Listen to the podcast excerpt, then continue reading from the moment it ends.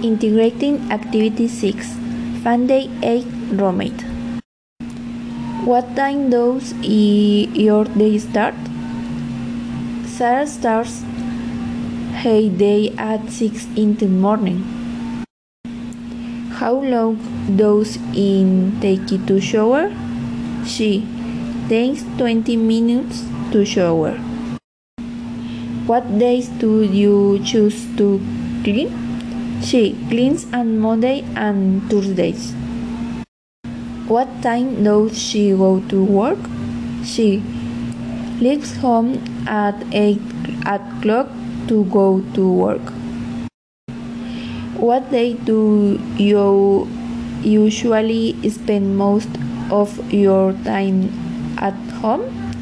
She usually only spends Saturdays at home. What day does she buy her pantry? She makes her pantry on Wednesday. And one days and times does she go to school? She takes school online on Saturdays from 9 in the morning to 4 in the afternoon. Sarah goes out to party on the weekends? No, Sarah does like to party.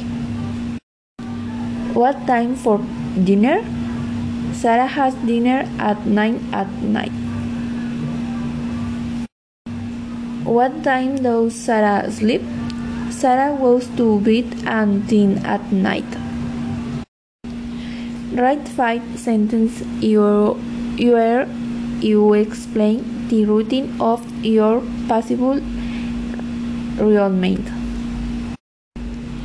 First, she starts her day at 6 in the morning. After that, she eats and bed taking about 30 minutes. Then, she leaves her house at 8 in the morning to go to work. After that, she comes home and has dinner at 9 at night. Finally, she falls split and then at night.